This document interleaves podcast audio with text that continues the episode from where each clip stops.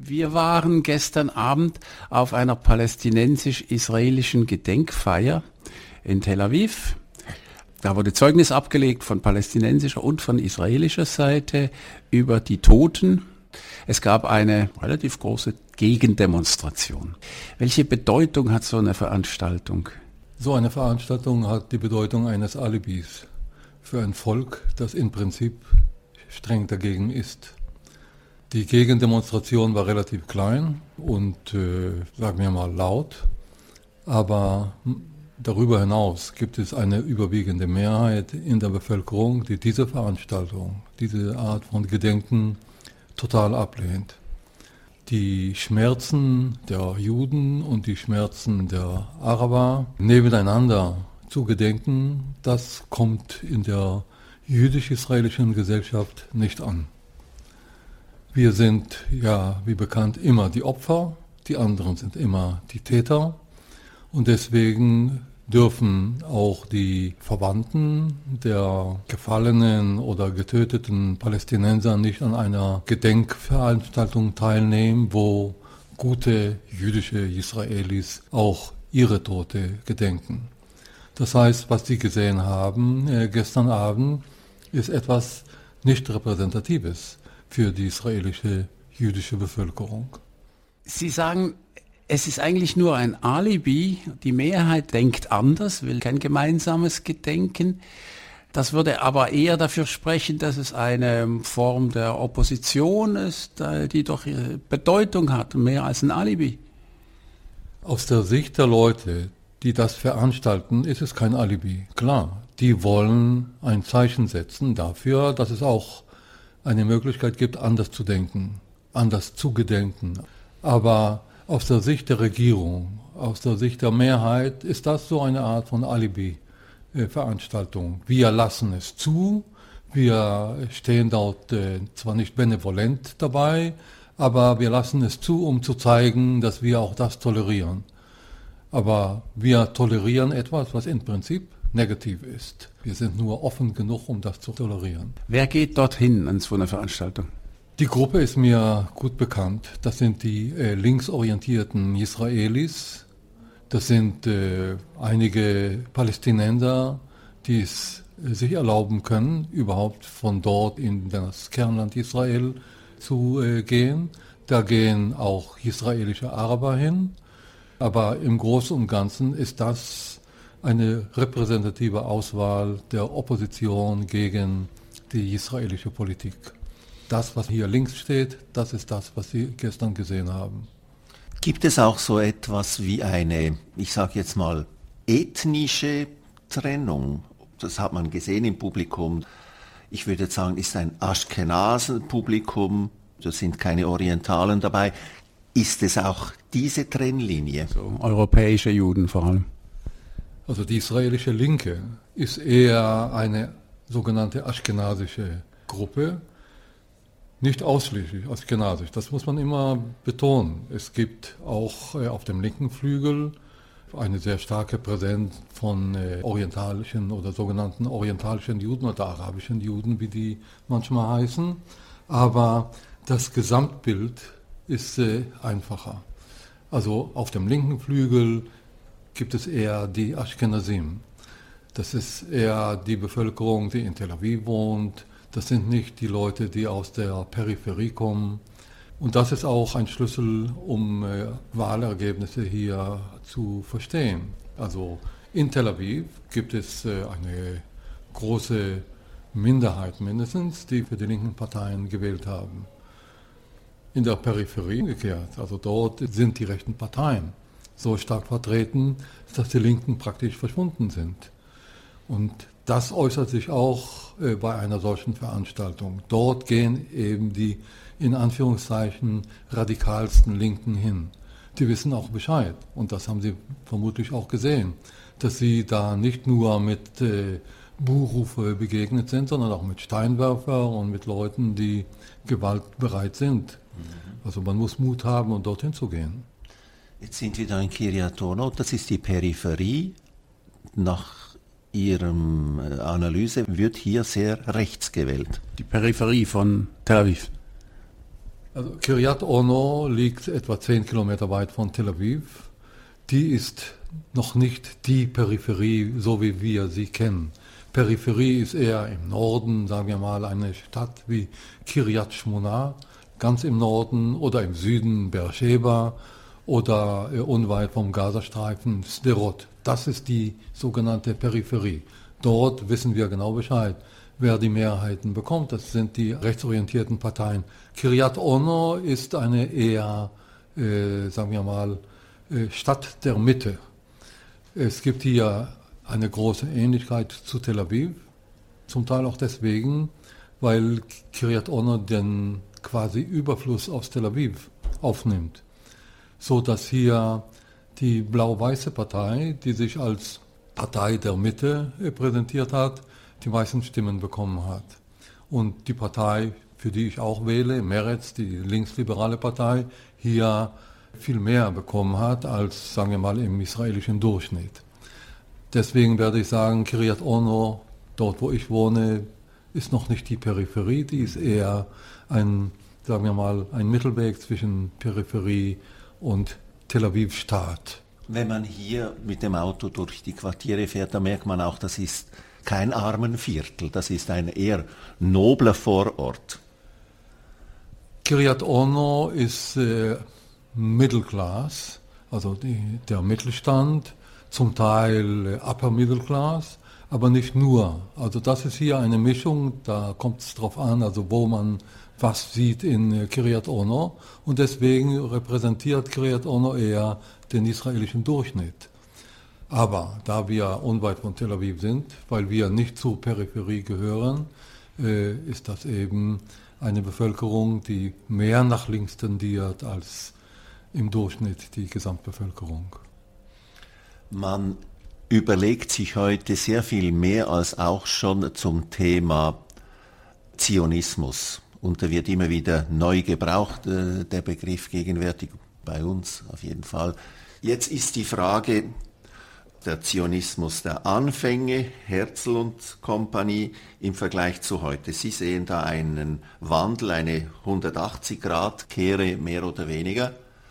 Ähm, ja, Erklären Sie uns mal, wie, das, wie, wie, Sie, wie Sie das sehen. Was ist aus dem Zionismus Herzls geworden?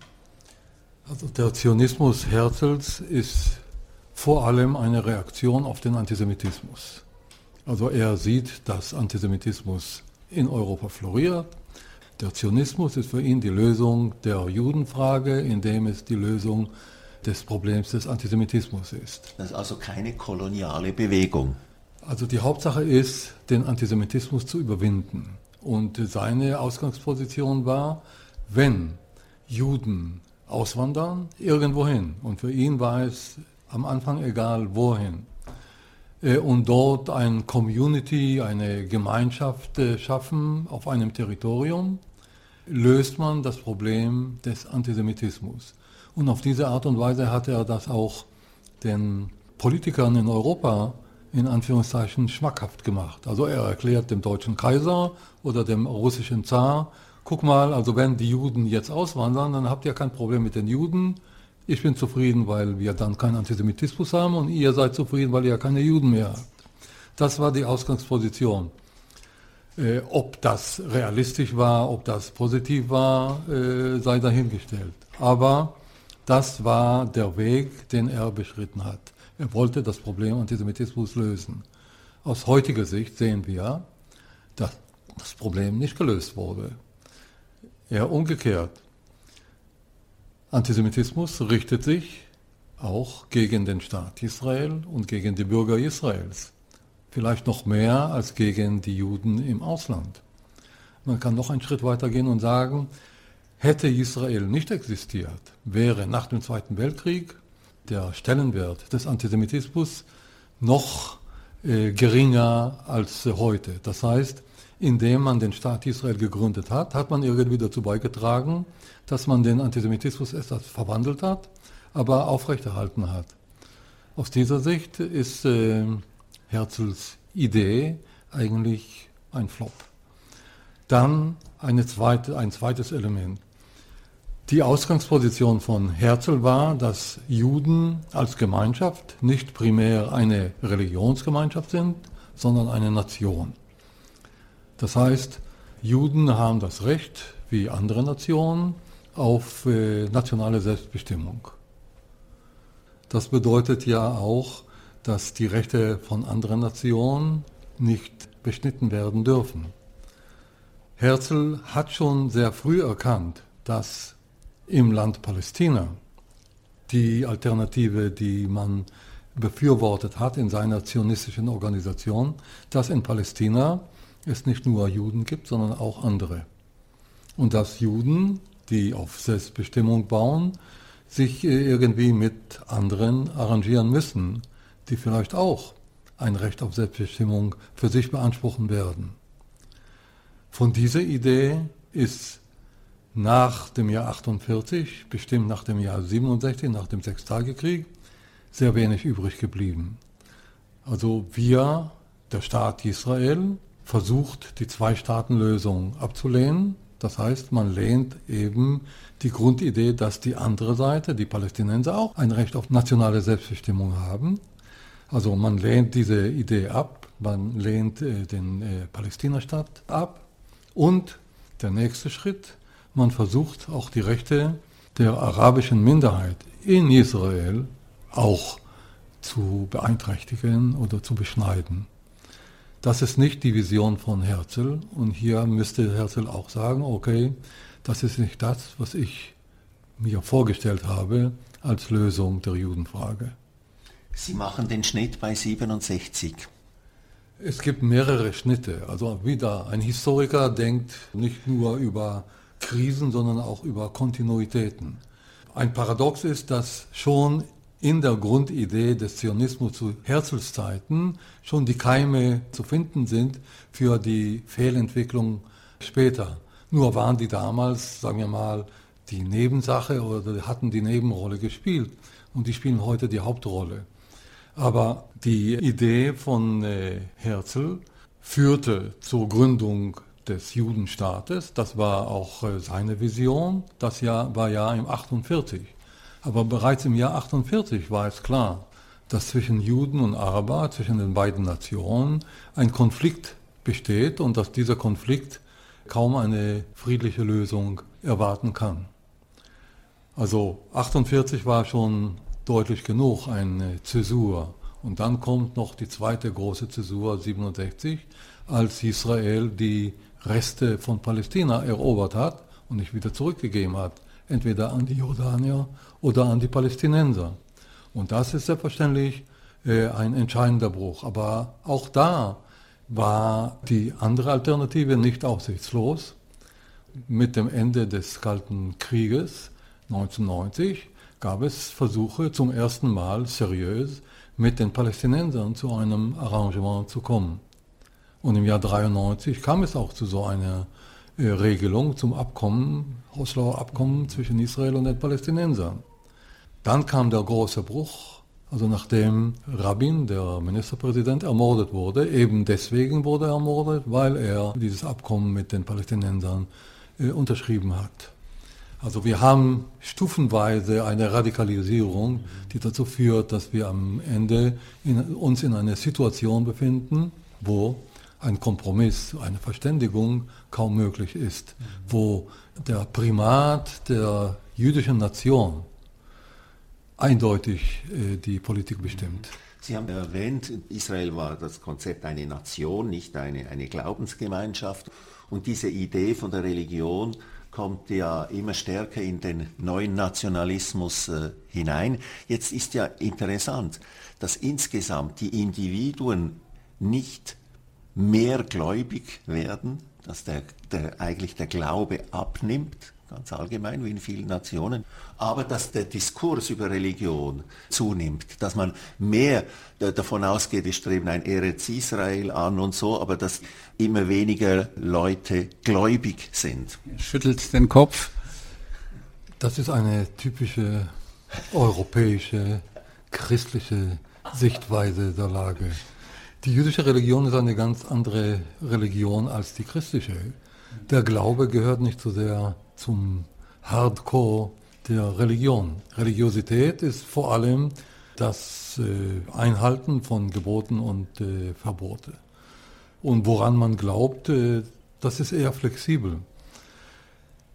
Die Abneigung, die Herzl hatte gegenüber Religion, war eben gegen diese Reglementierung, die von der Religion vorgeschrieben wird. Und in dem Sinne war seine Vision von einer säkularen Bevölkerung, eine säkulare jüdische Nation, wo, wie bei euch Europäer, Religion eine Privatsache ist. Ja, jeder kann nach seiner Fassung. Art, seiner Fassung äh, selig werden, aber das berührt die Politik nicht und das berührt die Institutionen nicht. Wenn religiöse Menschen hier über die Entwicklung urteilen, werden sie einverstanden sein, ja, die Leute sind weniger religiös geworden. Aber das Wort weniger gläubig ist hier irrelevant. Die sind weniger religiös. Man fährt Auto am Sabbat, man geht nicht in die Synagoge. Also das sind alles Kriterien, um zu messen, inwieweit man mehr oder weniger religiös ist. Aber die Grundhaltung ist religiöser geworden. Grundhaltung bedeutet, wenn man die Frage stellt, was gibt uns das Recht auf das Land Israel? Da ist die Antwort nicht, das ist das Recht äh, der Nation auf Gleichberechtigung oder Selbstbestimmung, sondern das ist das Recht, das uns gegeben wird auf der Grundlage der biblischen Verheißung. Also Leute, die sind völlig irreligiös nach den Bestimmungen der jüdischen Orthodoxie, fahren am Sabbat Auto und fasten nicht am 10. Tevet oder am 9. Äh, Av, glauben trotzdem, dass das, was sie hier oder was ihnen die Legitimation gibt, hier in diesem Land zu leben, andere zu benachteiligen, in der Torah, also in der, in der Bibel liegt. Und das ist etwas, was äh, für Europäer sehr schwer ist äh, zu begreifen. Das ist sehr interessant. Also hat sich das Verhältnis des Zionismus nicht nur zu den Palästinensern, sondern auch zur Religion verändert? Radikal. Also die ersten Zionisten waren in ihrer absoluten Mehrheit, also mehr als 90 Prozent, antireligiös.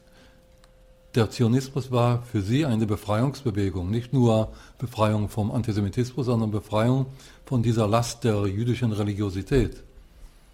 Und äh, deshalb war der zionistische Sozialismus eigentlich die stärkste Tendenz im Zionismus.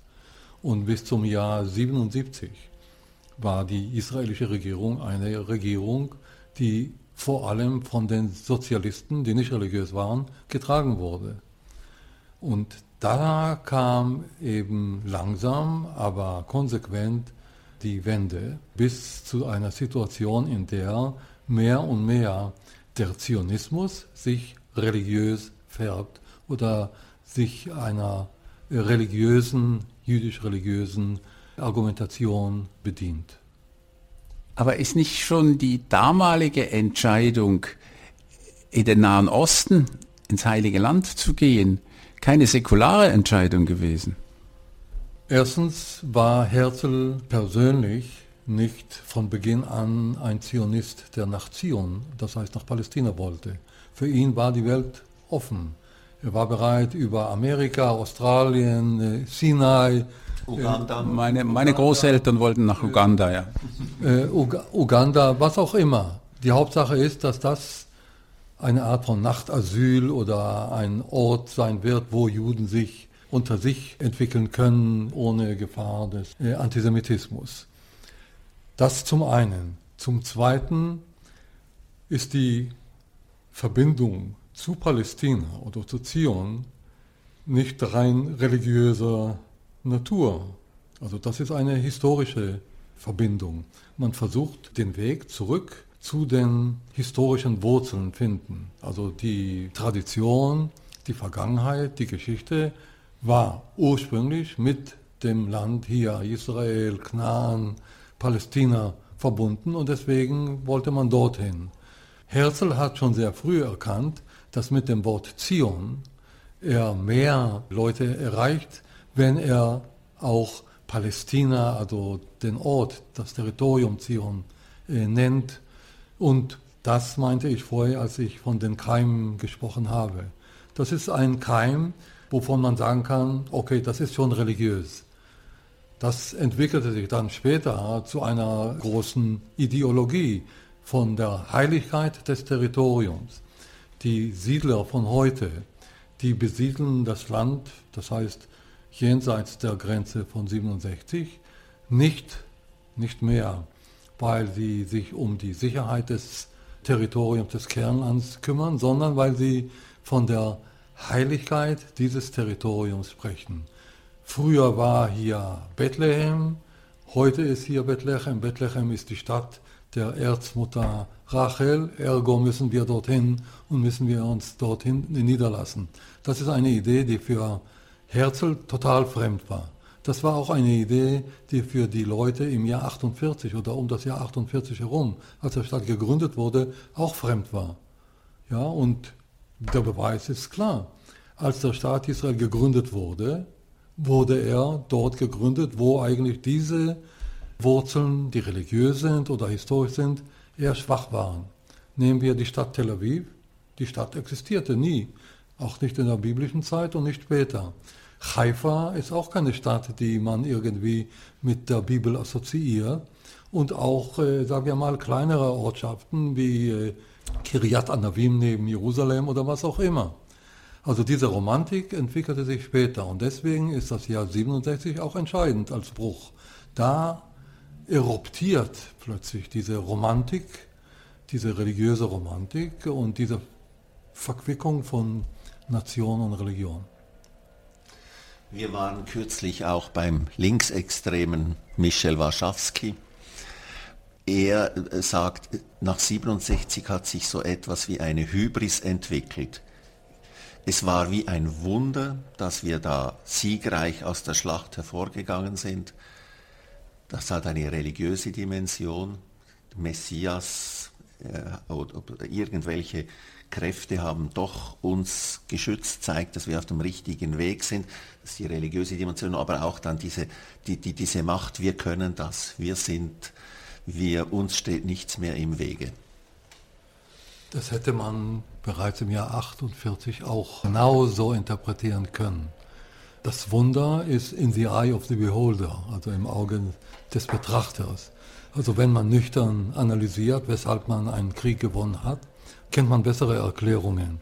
Es ist richtig, dass mit dem Jahr 67, also mit dem Sechstagekrieg, sich hier ein Hybris entwickelt hat. Und der Kontrast ist nicht so sehr zur tatsächlichen Macht Israels bis zum Jahr 67, sondern der Kontrast zu den Erwartungen oder zu den Befürchtungen kurz vor dem Krieg. Kurz vor dem Krieg verbreitete sich so eine Stimmung, wir sind kurz vor dem Ende, die nächste Shoah kommt und auf diesem Hintergrund ist ja wahrscheinlich der Sieg gegen die Araber so eine Art Befreiungsschlag und da passen solche Erklärungen wie Wunder und Intervention Gottes besser in die Geschichte. Das ist wahrscheinlich die Erklärung dafür, dass man bis zum Jahr 67 warten musste, um diese Art von Hybris zu entwickeln und nicht sofort schon nach dem ersten wichtigeren äh, Erfolg im Jahr 48, also mit, dem, mit der Gründung des Staates Israels. Darf ich noch ans ganz andere Ende der äh, Zionismusgeschichte kommen? Das, ist, das hat ja angefangen mit einer Neudefinition oder Versuch von einer Neudefinition, was Antizionismus eigentlich ist und diese Gleichstellung dann mit Antisemitismus und diese Diskussion wurde ja in Frankreich sehr heftig geführt. Der Präsident hat sich da zweimal dann neu wieder positionieren müssen. Wie, wie ist das zu verstehen? Was geht da ab gegenwärtig mit, mit dieser Idee von Zionismus, Antisemitismus? Beginnen wir mit dem Begriff Antizionismus. Historisch gesehen, die rabiatesten Antizionisten war die Mehrheit der jüdischen Bevölkerung in Europa. Orthodoxe Juden, das heißt religiöse Juden, aber auch liberale Juden, also die religiös liberal war, haben den Zionismus als einen Fehler betrachtet, eine Fehlentwicklung im Judentum und haben den Zionismus bekämpft. Das heißt, die Antizionisten waren vor allem, auch chronologisch gesehen, Juden. Wenn man dann... Und, Verzeihung, die vielleicht gar nicht so Unrecht haben aus einer bestimmten Perspektive, wenn sie sagen, ohne einen Staat Israel, also das ist jetzt mit wenn, also, wenn, wenn, wenn, wenn. Also ich, ich versuche hier neutral zu bleiben, obwohl meine Haltung hier äh, ziemlich eindeutig ist. Auf jeden Fall war der Antizionismus eigentlich im Judentum fest verankert. Sie kommen aus der Schweiz und fragen sich, weshalb der Zionismus oder äh, der erste Zionistenkongress in, in der Stadt stattgefunden hat. Basel, ja? Ja, in Basel und nicht in München. Geplant war es für München. Und es fand nicht in München statt, weil eben die jüdische Gemeinde äh, aggressiv genug war, um das zu verhindern, weil die antizionistisch waren. Und da äh, war die zweite Alternative eben in der Schweiz, also unweit von Deutschland, in Basel. Aber das ist schon ein Beispiel dafür, dass Antizionismus essentiell kein Antisemitismus ist. Man kann Antizionist werden und dabei auch antisemitisch agieren und denken, aber Antisemitismus und Antizionismus sind nicht gleich. Dass man heute Antizionismus mit Antisemitismus identifiziert, hat einen sehr wichtigen Grund. Das ist eben die Taktik, die die israelische Regierung benutzt oder die israelische Politik, um sich gegen Vorwürfe zu wehren. Also wenn jemand die israelische Politik kritisiert, wird es dann quasi automatisch als antisemitisch bezeichnet und da wird man mundtot, weil niemand heute Antisemit sein will oder sein kann oder sein darf. Es gibt selbstverständlich Antizionisten, die antisemitische Argumente benutzen. Gab es früher, sagen wir mal, Nationalsozialisten, die Nazis, konnten eine antizionistische Politik betreiben, nicht immer, äh, aufgrund von antisemitischen äh, Vorurteilen. Und auch heute gibt es viele in Europa, in Amerika und vor allem in der arabischen Welt, die einen Antizionismus entwickeln, auf der Grundlage von antisemitischen Vorurteilen oder mindestens Argumente oder Bilder. Das gibt es schon, aber da muss man sehr differenziert äh, die Lage äh, analysieren und nicht pauschal sagen, Antizionismus ist gleich Antisemitismus und damit ist die Sache gelaufen. Aber für heute ein bisschen schwierig. Also wie kann man heute Antizionist sein, ohne das Existenzrecht Israels zu bestreiten? Auch wenn jemand äh, theoretisch gegen das Existenzrecht Israel ist, kann er daraus nicht konsequent eine politische Schlussfolgerung ziehen, weil eben die Existenz Israels von der UN sanktioniert wurde. Also das ist ein äh, Beschluss, den Staat Israel neben dem Staat Palästina zu gründen, auf der Basis der Idee der nationalen Selbstbestimmung und auf der Basis des internationalen Rechts. Also man kann im Prinzip sagen, okay, eigentlich wäre äh, so eine Idee wie Zionismus falsch, aber das bedeutet nicht, dass man jetzt automatisch das Existenzrecht Israels zu bekämpfen hat. Das ist wieder eine Unterscheidung, die man ma machen muss. Es gibt ja wahrscheinlich diejenigen, die sagen, uns ist der Antizionismus wichtiger oder vorrangig und deswegen möchten wir diese Entscheidung der UNO rückgängig machen. Da haben die eben ein Problem. Also welche Entscheidung der UNO darf man rückgängig machen, wenn das internationale Recht oder das Völkerrecht das nicht äh, sanktioniert? In Ihrem Buch jetzt beim zweiten Lesen sind mir zwei Kapitel sehr stark aufgefallen. Das Kapitel über die Armee und das Kapitel über die Siedler. Und im Kapitel über die Armee ist interessant die, die, die, Rolle der Religiösen wieder. Hm? Und, und das ist ja interessant, dass es einerseits die Bewegung gibt, dass man sagt, also bitte auch die Religiösen, auch die Ultraorthodoxen, die sollen gefälligst Armee machen, die sollen ins Militär. Und die anderen, vielleicht wenn man sie liest, würde man sagen, hm, ist vielleicht doch besser, die gehen nicht in die Armee, wenn die Armee dann immer religiöser wird und wir am Schluss dann ein Problem haben, wenn wir zum Beispiel eine Siedlung räumen müssen. Also um, dann, um die Frage noch komplexer zu machen, also es kommt auch darauf an, welcher Sektor der religiösen Gesellschaft wir hier behandeln. Es gibt hier zwei Hauptsektoren. Ein Sektor heißt national-religiös. Das heißt, das sind Zionisten, die aber auch religiös sind. Ich habe am Anfang schon erwähnt, 90 Prozent der Zionisten waren von Beginn an antireligiös, aber etwa 10 Prozent waren religiös. Das sind die religiösen Zionisten, die man nationalreligiös nennen kann. Und es gibt eine andere Gruppe, der Ultraorthodoxie, die ist antizionistisch, bis heute. Und die wohnt hier. Das Problem war von Beginn an ein doppeltes Problem. Ein Problem war, die Nationalreligiösen wollten auch beim Militär sein. Da musste man nur dafür sorgen, dass das Militär koscheres Essen anbietet, dass man am Sabbat dort äh, manche Sachen nicht tut und so weiter und so fort. Das hat man auch geschafft mit Hilfe des Gesetzes. Das andere Problem war, wie geht man mit den Ultraorthodoxen um? Die wollten nicht zum Militär und die hat man davon befreit, also vom Dienst befreit. Mit der Zeit haben sich diese zwei Gruppen fortentwickelt. Und da gibt es so eine Zwischengruppe, die einerseits mehr orthodox ist oder sogar ultraorthodox, aber trotzdem national geworden ist. Und da ist das Problem also vielschichtiger geworden als früher. Also mit dieser Frage ist sofort der Zuhörer völlig verwirrt und weiß nicht, wo man anfangen soll. Die religiöse Gruppe, die heute mehr und mehr im Militär präsent und dominant ist, ist diese nationalreligiöse Gruppe. Eine Gruppe, die früher äh, eher klein war, bestimmt nicht dominant, hat das sogar nach einem Plan unternommen, wichtige Posten beim Militär zu erobern. Früher war eine kleine Minderheit von Kibbutzim die Elite des Militärs und die nationalreligiöse Gruppe versucht, die jetzt zu ersetzen mit ihren Leuten.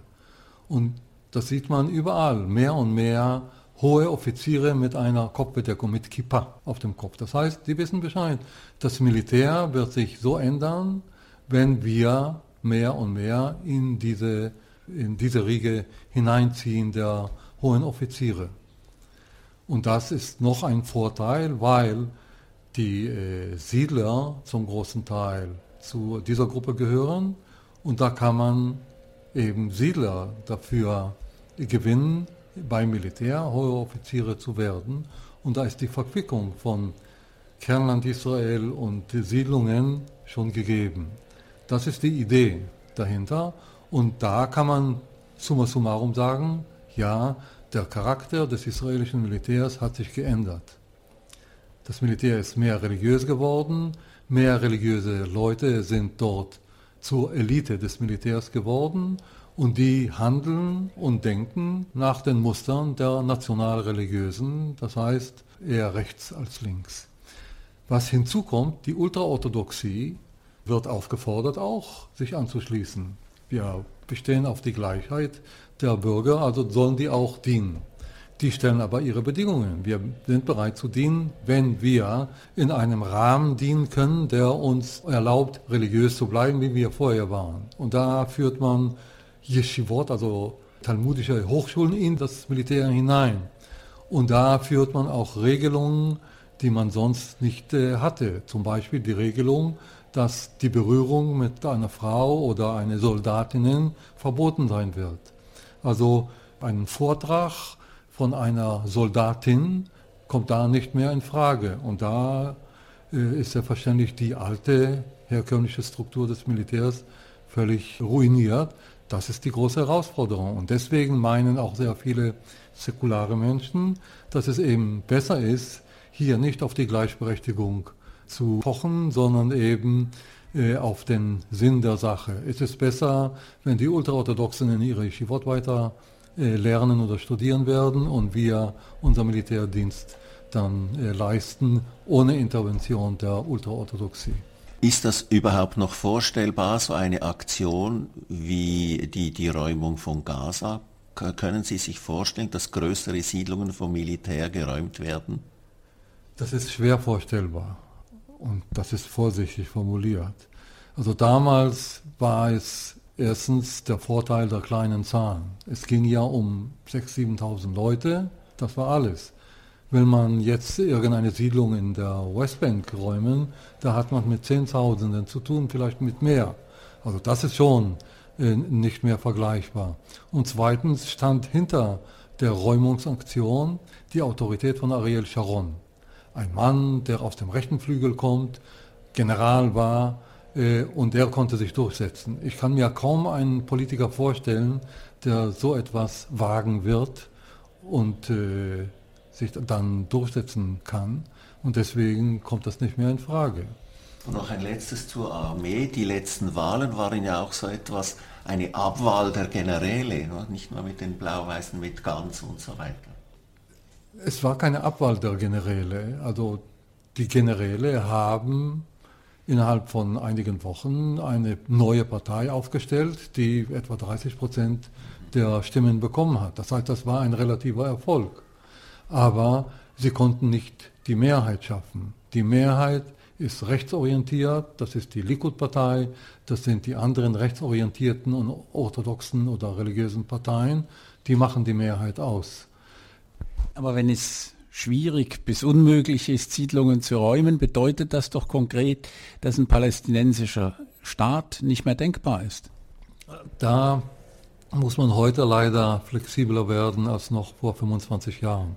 Wir haben die große Chance verpasst, um das Jahr 93, also im Oslo-Abkommen. Äh, das ist äh, ein Riesenerfolg der israelischen Rechte. Man hat diesen Vertrag oder dieses Abkommen erwürgt. Und auch ein Versagen Europas und den USA, dass man jeden Schritt abgesegnet hat, der dagegen sprach, gegen das, den Fortschritt des Oslo. Ja, also die, also die Hauptschuldigen sind die Israelis oder ist die israelische Regierung seit der Zeit von äh, Netanyahu, seit dem Jahr 96. Das ist klipp und klar. Dass Palästinenser auch sehr hilfsbereit waren und eine falsche Politik gemacht haben, kann man auch verstehen. Äh, und dass die Europäer und die Amerikaner hier nicht rechtzeitig einschreiten wollten, ist auch etwas, äh, was man als Fehler bezeichnen kann.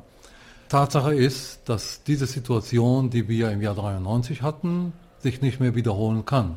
Man hat mehr Siedlungen gebaut und da muss man über eine andere Alternative denken. Die eine Möglichkeit ist jetzt die Idee der zwei Staaten aufzugeben. Muss man nicht unbedingt. Man kann über zwei Staaten denken, aber auf einer etwas reformierten Grundlage. Also das, was wir in Europa kennen, ein geschlossenes Territorium für eine Ethnie oder für eine Nation mit einer kleinen Minderheit und basta. Also das kann man hier nicht mehr schaffen für die Palästinenser. Also das ist wie die Schweizer Käse, das ist äh, die Parabel, die man hier immer benutzt. Also überall findet man die Siedlungen mittendrin in den palästinensischen Gebieten. Aber man kann hier auch eine Regelung finden. Der Palästinenstaat entsteht und dann können israelische Siedler in den Siedlungen palästinensische Staatsbürger werden. Das ist eine Möglichkeit. Genauso wie es eine arabische Minderheit in Israel gibt, schon seit eh und je, 20 Prozent und mehr, kann es auch eine israelische Minderheit oder jüdische Minderheit in Palästina-Stadt geben. Das ist im Prinzip akzeptabel. Sehr schwer zu praktizieren, weil die Siedler äh, nicht deswegen dorthin äh, gingen, um äh, palästinensische Staatsbürger zu werden, sondern umgekehrt. Aber im Prinzip kann man so eine Regelung anbieten und dann hat man zwei Staaten nebeneinander, aber zwei Staaten auf einer, sagen wir mal, sehr flexiblen territorialen Basis. Oder auch könnte man sagen, es gibt exterritoriale Rechte für Siedler. Da könnte man auch als äh, Gegenmaßnahme besondere Rechte für arabische Bewohner oder Staatsbürger im Staat Israel nachdenken. Auf jeden Fall kann man hier auch noch eine Lösung finden. Das heißt, man muss heute flexibler denken, origineller denken, aber nicht auf die prinzipielle Zwei-Staaten-Lösung zu äh, verzichten. Und dann wissen wir sowieso, das Gebiet ist ja re relativ klein. Palästina plus Israel oder Israel plus Palästina. Eine Föderation kommt in Frage. Wenn man hier die Schweiz erwähnt, kommt sofort ein Aufschrei. Also wir sind nicht die Schweiz oder wir sind nicht in Europa. Aber wir haben Beispiele, wo man mehr als eine Ethnie im gemeinsamen politischen Rahmen behält, wo man auf Teile der Souveränität verzichtet, wie die Europäische Union. Das heißt, wenn man bereit ist, originell nachzudenken, könnte man auch Lösungen finden. Aber wenn ich jetzt an das denke, was Sie versucht haben, uns beizubringen, als Sie über die Religion gesprochen haben, dann würde ich sagen, oder das, was ich verstanden habe, ist dann, es gibt schon eine Menge Menschen, die zwar die religiösen Gebote nicht mehr einhalten, das heißt am Schabbat äh, Autobus fahren und äh, Fernsehen gucken und äh, ins Restaurant gehen, trotzdem aber der Meinung sind, das ist irgendwie unser Land und wir haben das Recht hier, dieses Land uns zu nehmen. Wenn das aber so ist, dann ist es natürlich ein ganz großes großen Hinderungsgrund für eine Zwei-Staaten-Lösung. Das haben wir in der Schweiz nicht. Also keine Kantonsbevölkerung behauptet, sie hätte das Recht auf die ganze Schweiz. Also wie schade. Das ist eben das Problem, das mit der Zeit sich entwickelt hat. Also das waren ja nicht die Grundhypothese des Zionismus vor Gründung des Staates oder auch zur Zeit der Gründung des Staates. Das hat sich mit der Zeit entwickelt. Nehmen wir auch ein äh, begrenztes Beispiel, die Begründung für die Präsenz von Israel in den besetzten Gebieten. Am Anfang 67 war die Hauptbegründung, es geht um unsere Sicherheit. Wir wollen also die Attacke von Osten aus dem Irak abfangen und deswegen müssen wir uns entlang des Jordantans positionieren. Heute wird das eher als eine Marginalie sein, als Begründung. Die Hauptbegründung ist, was heißt, das ganze Land Palästina gehört uns, Eretz Israel, Eretz Israel Ashlema, das ganze Eretz Israel. Das ist ein Produkt der Entwicklung. Das ist ein Produkt der israelischen Erziehung, ein Produkt der israelischen Sozialisation. Das heißt, im heutigen Zustand ist das, was ich vorher erwähnt habe, die Zwei-Staaten-Lösung, eher illusorisch. Nur wenn die Erziehung dafür sorgt, dass die Leute wieder zurückrudern mit ihrer Idee über die Legitimität unserer Präsenz in dieser Region, dann könnte die Zwei-Staaten-Lösung aus der Sicht der Israelis auch praktikabel sein. Aber als Historiker bin ich Realist genug. Also die Zeiten haben sich so entwickelt, dass die Möglichkeit, diese Lösung äh, auch zu implementieren, Zwei-Staaten-Lösung, immer, immer geringer wird.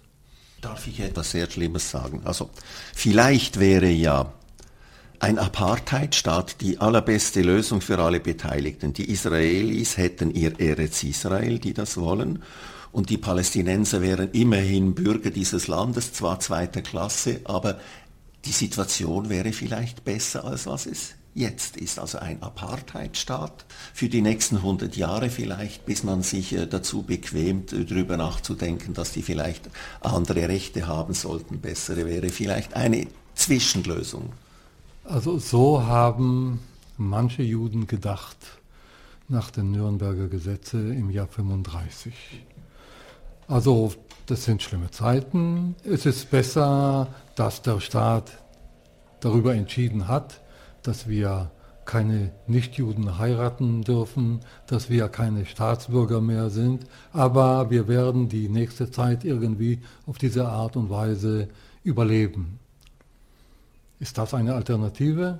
Und ganz bestimmt, wenn man äh, auf der Grundlage der Ideologie von Theodor Herzl steht, auf der Grundlage der Gründung des Staates Israels, ist das absurd und abhorrent. Ja? Eine Situation, in der äh, Israel mit Absicht äh, eine Bevölkerung, eben die palästinensische Bevölkerung, diskriminiert äh, äh, und das akzeptiert. Ja? Das ist etwas, was meines Erachtens im Widerspruch steht zu all dem, was wir Judentum nennen, jüdische Religion, jüdischer Glaube und Zionismus. Zionismus. Die, die, die Besatzung jetzt, die ist ja diesbezüglich auch nicht viel besser. Die Besatzung kann man aber rückgängig machen. Ja, das ist ja unser Verlangen. Jetzt spreche ich für die linken Israelis. Ja. Wir müssen diese Besatzung beenden. wir müssen uns zurückziehen, wir müssen uns mit den Palästinensern verständigen. Ja? Auf welche Art und Weise ist selbstverständlich noch offen, aber ganz bestimmt nicht auf der Grundlage einer gesetzlichen, verfassungsmäßigen Benachteiligung einer Gruppe auf diesem gemeinsamen Territorium. Glauben Sie, dass diese Verständigung bald kommt? Nee. Eindeutig nicht, klar. Also was äh, eine Verständigung herbeiführen kann, ist nur eine Katastrophe. Und das ist eben etwas, was wir aus der Geschichte Europas gelernt haben. Es gab ja in Europa Erzfeindschaften, die man äh, überwunden hat, dank einer Katastrophe 39 bis 45. Brauchen wir so etwas? Also die Israelis, die links stehen, wie ich, versuchen aus der Geschichte etwas zu lernen. Noch bevor es zu einer Katastrophe kommt, irgendeine Verständigung zu erreichen. Aber äh, wenn das nicht gelingt, kommt eben die Katastrophe. Und deswegen ist man äh, auf dem linken Flügel in Israel eher Pessimist. Tragen Sie sich mit Gedanken, das Land zu verlassen? Also solche Gedanken äh, äh, muss man in sich tragen und das ist bei mir der Fall schon seit langem. Nur äh, gibt es hier also eine Reaktion, die wieder an etwas aus der Geschichte erinnert. Die deutschen Juden haben Deutschland nach 1933 auch nicht in Nu verlassen, weil sie äh, sich verbunden fühlten zu diesem Land. Umso mehr Israelis wie ich, die hier geboren und aufgewachsen sind. Äh, also deswegen überlegt man sich das zigmal, ob man das Land verlässt. Zweitens geht es darum, wo die Familie ist. Also man will ja nicht die Familie hier im Lande hinterlassen und irgendwo in Sicherheit in der Schweiz oder in Deutschland äh, leben. Ich kann es tun.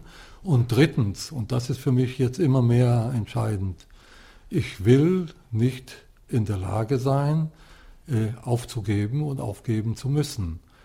Die Rechten in Israel, die sich als echte Patrioten positionieren, die versuchen uns als Verräter darzustellen und wir versuchen so weit wie möglich noch immer hier unsere Vision zur Wirklichkeit zu machen.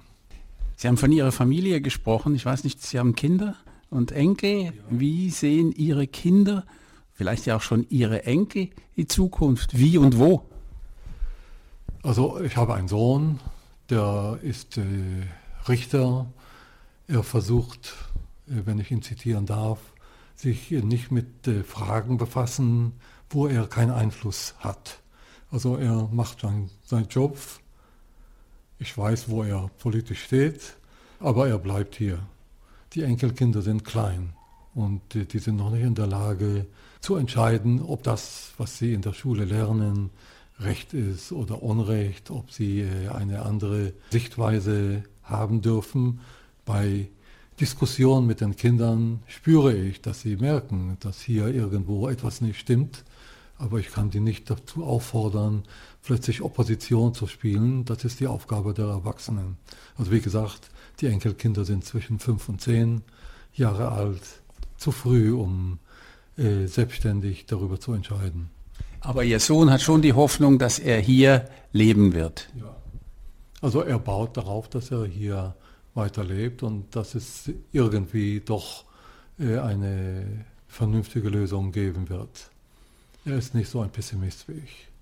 Der Status quo, das verraten ja auch die Wahlen, der Status quo ist ja für die meisten Menschen in diesem Land das Beste, was man im Moment haben kann. Weil man es Status quo nennt. Das ist kein Status quo. Das ist das, was mein ehemaliger Kollege Hans Mommsen kumulative Radikalisierung genannt hat. Man bezeichnet es als Status quo, hat sich nichts geändert. Weder Krieg noch Frieden, ergo Status quo. Aber das ist ein sehr fluider Status quo. Innerhalb dieses Status quo ändert sich vieles. Wie gesagt, der Status quo anno 93 unterscheidet sich erheblich vom Status quo anno 2019. Man redet vom Status quo eben, weil man Angst hat, vor der radikalen Änderung des Status quo. Also man hat Angst einerseits vor dem Krieg und man hat andererseits Angst vor dem Frieden. Beide werden das, was wir Status quo nennen, irgendwie unterminieren und deswegen ist es besser, so schleichend diesen Status quo in die Richtung führen, in, äh, in die sie geht. Da sind wir beim Titel Ihres Buches, nicht wahr? Die, die Angst vor dem Frieden, aber bei näherem Nachdenken, alle Herrschenden arbeiten eigentlich mit der Angst in allen Ländern. Wir, sind, wir haben eine Vorreiterposition für den gesamten Westen. Wir sind Ex-Oriente Lux, also für Orban, für Duda, für äh, Le Pen, für viele andere sind wir Lux aus dem Orient. Schaut euch, wie die Israelis also mit Angst umgehen. Wir machen dasselbe. Das ging mir jetzt aber gerade ein bisschen zu schnell. Also worin besteht denn die Angst vor dem Frieden? Wie ist die erklärbar? Frieden ist ein Zustand, den wir nicht kennen. Und das Unbekannte ist das am meisten Beängstigende. Und im Frieden bedeutet es nach der Vorstellung der meisten Israelis Verzicht. Das bedeutet Verzicht auf Territorium, Verzicht auf Ansprüche, Verzicht auf äh, die Ausübung von Gewalt. Das ist beängstigend und deswegen hat man Angst vor einem Frieden. Ein Frieden klingt eher nach Verständigung, nach Gleichberechtigung, Gleichsetzung von Juden und Araber. Man muss verzichten lernen und vor allem verzichten auf die Ausübung von Macht und Gewalt. Ich habe kürzlich einen Roman gelesen, einen israelischen Roman von einer jungen Autorin mit einem rumänischen Namen Boyaniu. Die schreibt auf Englisch. Also die schreibt nicht Hebräisch, sondern Englisch. Aber sie, sie lebt da und sie hat hier Militärdienst gemacht und der Roman geht sie? um Boyanyu, Shani Boyanyu. Okay, da muss ich mal nachschauen. Und, und der Titel, Das Volk der Ewigkeit kennt keine Angst. Das ist kaum ironisch gemeint, der Titel. Okay, da, dazu nur kann so, ich, kann nur, ich nur so ein bisschen, abgeben. Äh, ist das eine Frage der Generation und so, diese, äh, oder ist diese Autorin ein Produkt eben dieser nach 67er Zeit? Uns kann niemand was. Also wenn sie das ernst meint, dann werde ich das so interpretieren. Ja, wir sind die stärkere Macht im Nahen Osten wir sind eine nukleare Macht und wir reden, als wären wir also mit äh, den USA und Russland äh, und China gleich. Also das ist die Arroganz, die sehr typisch ist für Israel. Ich vermute trotzdem, also dass sie doch Nein, die, also den Titel ironisch äh, gemeint ja, hat. Ja, ja. Also es ein, ist eine herbe Kritik an Leben in der Armee und so. Okay, also dann werde ich das so interpretieren. Aber wir haben vorher schon von Hybris gesprochen. Also mit der Zeit ist dieser Hybris äh, noch stärker geworden. Es gab einen Dämpfer im Krieg 73, Yom Kippur-Krieg, aber seit dem Yom Kippur-Krieg hat man sich erholt von, dieser, von diesem Dämpfer und da ist die Arroganz der Macht hier in Israel eigentlich grenzlos. Und Netanyahu ist äh, der beste Sprecher dieser Arroganz. Vielleicht können Sie mir noch mal helfen. Ich habe immer am meisten Mühe, wenn ich mit israelischen Menschen zusammenkomme, die mir sagen, lass mal die Moral. Es ist zwar so, dass der Konflikt nicht gelöst ist. Es gibt alle ein bis zwei Jahre einen Krieg, aber den gewinnen wir. Was soll da geändert werden? Es geht doch so. Aber immer unter der Prämisse, lass mal die Moral, kommen jetzt bitte nicht mit dem Menschen und so. Das ist aber kaum weniger zynisch als mein Vorschlag des Apartheidstaates. Das ist eben äh, ein Beweis dafür, dass die Leute Angst vor dem Frieden haben. Also sie haben sich mit dem Kriegszustand arrangiert. Ich kann die Vorteile nicht erkennen. Wieso sollen die Leute nicht weniger zum Militär gehen? Ich interessiere mich noch für Ihre Erfahrungen mit der Öffentlichkeit. Was darf man sagen, was darf man nicht sagen? Ich finde es sehr widersprüchlich. Auf der einen Seite findet man in der israelischen Öffentlichkeit nahezu alles. Eine Zeitung wie Haaretz ist ein Wunder des Journalismus. Da steht alles drin, auch die radikalsten Ansichten kann ich dort finden. Auf der anderen Seite kenne ich, einen beschränkten Erfahrungshorizont, aber ich kenne keine andere Öffentlichkeit, in der dermaßen aggressiv äh, argumentiert wird. Auch um den Bogen zu schließen, gestern Abend, die Parolen, die ich mir habe übersetzen lassen, sind dermaßen aggressiv, dass man äh, das Fürchten bekommt. Auf der einen Seite also diese Aggressivität, auf der anderen Seite habe ich das Gefühl, es ist immer noch möglich, vieles oder nahezu alles zu sagen. Also genauso wie die Alibi-Funktion der Veranstaltung von gestern gibt es die Alibi-Funktion von Haaretz. Äh, man kann Haaretz noch nicht verbieten. Haaretz funktioniert weiter und für die Ausländer ist es ein Beweis dafür, dass die Meinungsfreiheit hier uneingeschränkt äh, fortleben kann. Aber die Stimmung in der Bevölkerung, die Stimmung im äh, internen Diskurs ist selbstverständlich eine Stimmung der Intoleranz. Herr Aretz darf das schreiben, aber das in Politik umzusetzen, das wird schon äh, blockiert. Äh, und äh, das Establishment versucht mit aller Macht, solche Stimmen wie Herr Aretz äh, abzuwehren und zu erwürgen. Nicht gerade in Haaretz, aber sonst wo. Also wenn eine Universität wie die meine jemand einlädt, der irgendwie mit BDS, also mit dieser Boykottbewegung in Verbindung steht, dann wird dieser Gast nicht in das Land zugelassen. Also Herr Aretz kann weiter schreiben, aber der Vertreter einer äh, Bewegung, die der Staat Israel als Opposition betrachtet, äh, wird nicht in das Land zugelassen. Und äh, ich kann aus meiner Erfahrung sagen, auch meine Stimme kann ich nicht überall äh, hören lassen. Dort, wo der Staat interveniert, ist diese Stimme nicht mehr zu hören. An der Universität ist jemals versucht worden, Einfluss zu nehmen auf Ihre Veranstaltungen? Und wie? Also es gab mehrere Fälle. Also äh, es gab einen Fall, wo äh, nach einem Interview mit mir in einer Zeitung eine Gruppe von 80 Professoren äh, den Ausschluss, meinen Ausschluss aus der Universität verlangt hat. Die Universität hat das selbstverständlich nicht akzeptiert, aber die Tendenz ist schon klar. Es gibt Leute, die denken, Akademiker, meine Kollegen, dass für eine solche Stimme es keinen Platz gibt in der Uni. Oder es gab mal, wo ich eine äh, sehr ironische Bemerkung machte auf Kosten von Soldaten, die nicht äh, zum Kurs gekommen sind.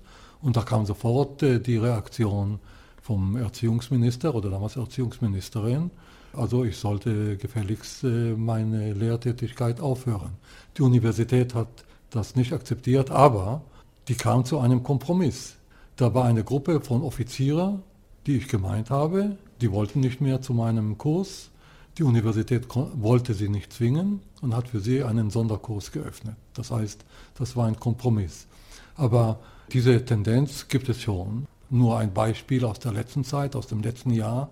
Es gibt hier eine Institution, die heißt GIF, German Israeli Foundation, eine deutsche Investition zusammen mit einer israelischen Investition in der israelischen Wissenschaft.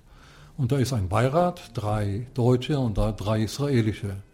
Ernannt wurde im letzten Jahr äh, auf der israelischen Seite eine Professorin, die ähm, früher vor 13 Jahren eine, einen Protest unterschrieben hat gegen Militärdienst in den besetzten Gebieten.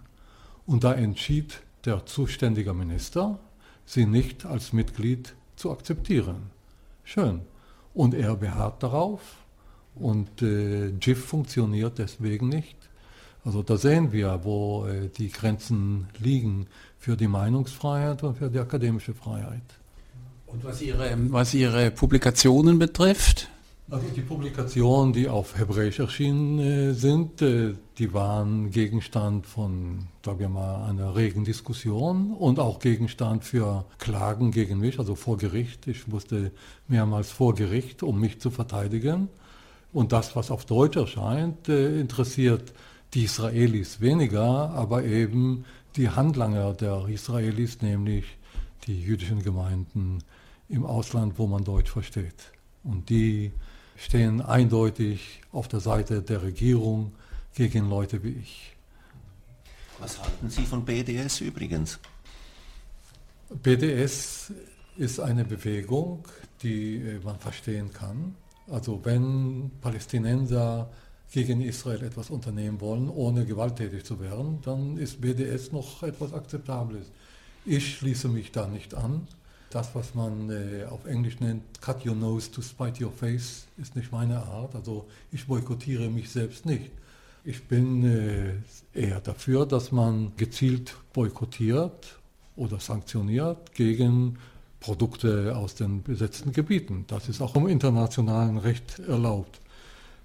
Darüber hinauszugehen ist meines Erachtens unberechtigt, aber ich werde nicht jemand deswegen boykottieren, weil er mit der BDS zusammenarbeitet. Also eher diskutieren und argumentieren und nicht boykottieren. Herr Zimmermann, ganz herzlichen Dank für dieses Gespräch. Ganz vielen Dank. Ich habe sehr viel gelernt wieder mal.